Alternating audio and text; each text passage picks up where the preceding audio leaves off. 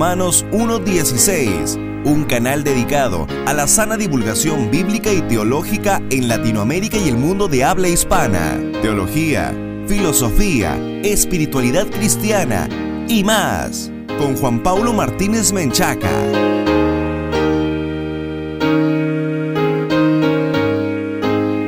Bienvenidos al tercer episodio de la serie Sin santidad nadie verá al Señor. Yo soy Juan Paulo de Romanos 1.16, el encuentro de divulgación bíblica y teológica para la gloria de Dios, el programa consentido de todos los latinoamericanos que aman la infalible, suficiente e inerrante palabra de Dios. Te invitamos a que visites nuestro sitio web oficial www.jpaulomartinez.com para que accedas a un montón de recursos gratuitos y también a la oportunidad de unirte como patrocinador desde un dólar al mes en www.patreon.com diagonal Martínez y además de acceder a recursos exclusivos, por tiempo limitado podrás descargar una copia Kindle de nuestro nuevo libro, Salvos por su sola gracia, que es un estudio de la doctrina bíblica de la certeza de la salvación. Así que sean todos y cada uno de ustedes bienvenidos a este tercer episodio de la serie Sin Santidad nadie verá al Señor. La doctrina de la santidad en el Nuevo Testamento puede estudiarse desde tres dimensiones o aspectos. Sperry Schaeffer propone los siguientes. Número uno, la santificación posicional. Número dos, la santificación de la experiencia. Y número tres, la santificación final. ¿Qué significa cada uno de estos aspectos? En primer lugar, la santificación posicional, dice Sperry Schaeffer, es la santificación o santidad que se realiza por la operación de Dios a través del cuerpo y la sangre derramada de nuestro Señor Jesucristo. Los creyentes, dice Schaeffer, han sido redimidos y limpiados en su sangre preciosa. Todas sus transgresiones perdonadas han sido hechos justos a través de su nueva relación con Él, justificados y purificados. Estimados amigos, los cristianos, al ser salvados, somos instantáneamente y eternamente separados para Dios. Es curioso porque antes de conocer a Cristo estábamos separados de Él y después de conocer a Cristo somos separados por Él y para Él. Esta posición delante de Dios no es afectada de ninguna forma por nuestra manera de vivir. Esta separación para Dios es un acto de pura gracia soberana de Dios que acontece con la justificación. Ahora, ¿significa que puedo vivir como me dé la gana? Pues claro que no. Significa que la santificación posicional de un cristiano no depende de lo que haga o deje de hacer, porque Dios lo ha separado para sí. Entonces, desde esta posición de gracia, ya el Señor nos ordena cómo debemos de vivir para su gloria. Vean ustedes, estimados amigos, si me acompañan, en la Sagrada Escritura, Romanos 12, Versículo 1. Por lo tanto, dice el apóstol Pablo a los santos, hermanos, tomando en cuenta la misericordia de Dios, les ruego que cada uno de ustedes en adoración espiritual ofrezca su cuerpo como sacrificio vivo, santo y agradable a Dios. El apóstol no nos dice aquí que ofrezcas tu cuerpo para que Dios te pueda apartar como una persona santa para Él sino que dice que porque Dios te ha apartado como una persona santa para Él, pues tenemos que ofrecer nuestros cuerpos como sacrificio vivo, santo y agradable a Él. En esta misma tesitura, Efesios 4, versículo 1 dice, Por eso yo, que estoy preso por la causa del Señor, les ruego que vivan de una manera digna del llamamiento que han recibido. Una vez más, a los que han sido apartados por Dios, y para Dios a los santos, es decir, a nosotros, a la iglesia, nos es dicho que debemos de vivir de una manera digna del llamamiento que hemos recibido. Finalmente, Colosenses 3, versículo 1 dice, ya que han resucitado con Cristo, busquen las cosas de arriba, donde está Cristo sentado a la derecha de Dios. No dice, estimados amigos, que busques las cosas de arriba para que Dios te aparte para Él, sino que ya que has sido resucitado con Cristo, debes de buscar las cosas de Dios. Schaeffer dice, la santificación posicional está completada tanto para el pecador más débil como para el pecador más fuerte, porque esta santificación posicional depende solo de nuestra unión y posición en Cristo, no depende de lo que nosotros hagamos. Hebreos 10, versículo 10 dice, y en virtud de esa voluntad somos santificados mediante el sacrificio del cuerpo de Jesucristo, ofrecido una vez y para siempre. Noten ustedes que nuestra santificación aquí no depende de lo que nosotros hagamos, sino de nuestra posición en Cristo, porque dice aquí que somos santificados mediante el sacrificio, no nuestro, sino del cuerpo de Jesucristo, ofrecido una vez y para siempre. En segundo lugar, la segunda dimensión de la santificación de la que podemos hablar al estudiar el Nuevo Testamento es la santificación de la experiencia. Dios no solo nos separa porque sí, el propósito de nuestra elección es nuestra santificación también en nuestra vida diaria, en lo que nosotros vemos, en lo que nosotros hacemos, en lo que nosotros dejamos de hacer, en nuestro andar diario.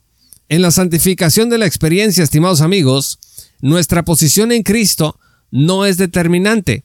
Esto significa que aunque Dios separa al creyente para sí en la santificación posicional, eso no garantiza que todos los cristianos seremos iguales de santificados en nuestra vida aquí y ahora. ¿De qué depende entonces nuestra santificación de la experiencia? Algunos le llaman santificación práctica. Bueno, nuestra santificación práctica depende de al menos una de estas tres cosas. Número uno, de nuestro grado de sumisión a Dios. Número dos, de nuestro grado de separación del pecado. Y número tres, de nuestro grado de crecimiento espiritual.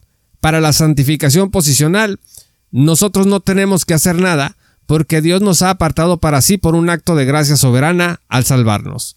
Pero para nuestra santificación de la experiencia, tenemos que buscar someternos a Dios, separarnos nosotros mismos del pecado y crecer espiritualmente. Romanos 12, versículo 2 dice, no se amolden al mundo actual, sino sean transformados mediante la renovación de su mente. Así podrán comprobar cuál es la voluntad de Dios, buena, agradable y perfecta. Queremos tener una vida transformada, pues tenemos que renovar nuestra mente para verificar cuál es la voluntad de Dios y vivir en ella. Romanos 6, versículo 22 dice que debemos de cosechar la santidad. Pero ahora que han sido liberados del pecado, dice la Escritura, y se han puesto al servicio de Dios, cosechan la santidad que conduce a la vida eterna. Pero, estimados amigos, ¿en qué consiste esto de cosechar la santidad? Fíjense que cuando Dios nos salva y nos aparta haciéndonos santos, es como si arreglara además un campo lleno de semillas buenas que nosotros debemos de regar cuidar, abonar y cosechar. ¿Qué va a pasar si descuidamos este campo precioso que Dios nos ha dado? Pues la cosecha va a ser mermada. Y esto no es lo que Dios quiere para nosotros, sino que Él quiere que llevemos mucho fruto. Un campo lleno de retoños, plantas fuertes y brillantes es lo que Dios quiere para nosotros. Algunos cristianos fíjense que muy rápidamente se concentran en la cosecha de la santidad cuando Dios los salva pero otros cristianos se tardan más en comprender este mandato y bendición. En la iglesia lo que tendríamos que hacer es ayudarnos mutuamente en esta cosecha para que nadie pierda tiempo en la cosecha de la santidad. El Salmo 119, 11 dice, En mi corazón atesoro tus dichos para no pecar contra ti. Aquí es absolutamente intencional el salmista cuando dice que atesora lo que Dios manda para no pecar contra él. Y fíjese lo que le dice Jesús a Pedro en Lucas 22 versículos 31 al 32. Simón, Simón, mira que Satanás ha pedido zarandearlos a ustedes como si fueran trigo, pero yo he orado por ti, para que no falle tu fe. Y tú, cuando te hayas vuelto a mí, fortalece a tus hermanos. Jesús ora, estimados amigos, para que la fe y la santidad prevalezcan en sus discípulos en nosotros.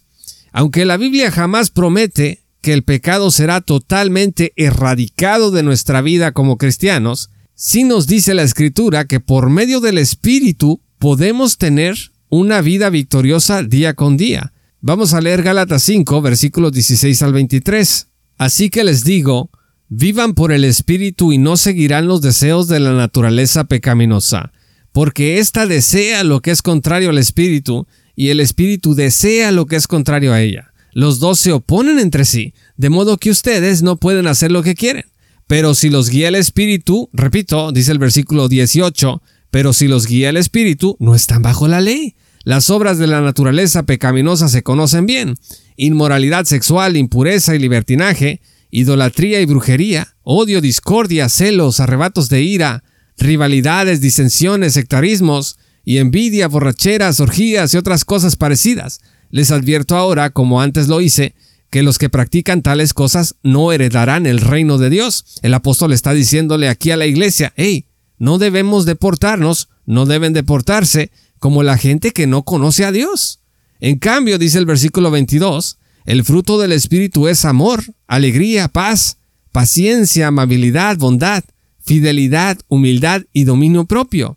No hay ley que condene estas cosas. Los que son de Cristo, dice el apóstol Pablo, han crucificado la naturaleza pecaminosa con sus pasiones y deseos. Si el Espíritu nos da vida, Andemos guiados por el Espíritu. No dejemos que la vanidad nos lleve a irritarnos y a envidiarnos unos a otros. Está claro aquí en la Escritura que nuestra naturaleza pecaminosa sigue allí dentro de nosotros y por eso el apóstol nos amonesta a que las obras de la naturaleza pecaminosa o las obras de la carne es algo que nosotros no debemos de cosechar. Debemos de cosechar el fruto del Espíritu, que incluye la fidelidad, el dominio propio, el amor y la alegría. Segunda de Pedro 3:18 dice que debemos de crecer en la gracia. Crecer en la gracia es cosechar la santidad.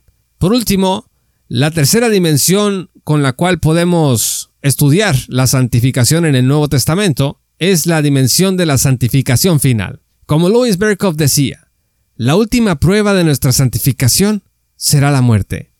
Y es que, estimados amigos, seremos final y completamente perfeccionados de singular forma solamente en la gloria. Como dijo una persona muy sabia una vez, el día que te estén velando y que se esté tomando café en tu nombre, en tu velorio, ese día estarás enteramente santificado. Nuestra vida, estimados amigos, estará libre de toda mancha, solo cuando Dios nos llame a su presencia. Cerramos con lo que dice Primera Tesalonicenses 5, versículos 22 al 23. Eviten toda clase de mal. Que Dios mismo, el Dios de paz, lo santifique por completo y conserven todo su ser, espíritu, alma y cuerpo, irreprochable para la venida de nuestro Señor Jesucristo. Que así sea. Muchas gracias estimados amigos y patrocinadores por escuchar este programa. Si aún no eres patrocinador te invito a que te unas desde un dólar al mes en www.patreon.com diagonal J. Paulo Martínez por tiempo limitado. Recuerda que podrás descargar una copia digital de nuestro nuevo libro Salvos por su sola gracia, un estudio de la doctrina bíblica sobre la certeza de la salvación. Yo soy Juan Paulo, muchas gracias por haber escuchado este episodio y que el Señor los bendiga hasta que volvamos a encontrarnos. Esto fue Romanos 1.16 con Juan Paulo Martínez Menchaca. Únete como patrocinador y apoya la sana divulgación bíblica y teológica en América Latina. Búsquenos y síguenos en nuestro sitio web oficial, redes sociales y otras.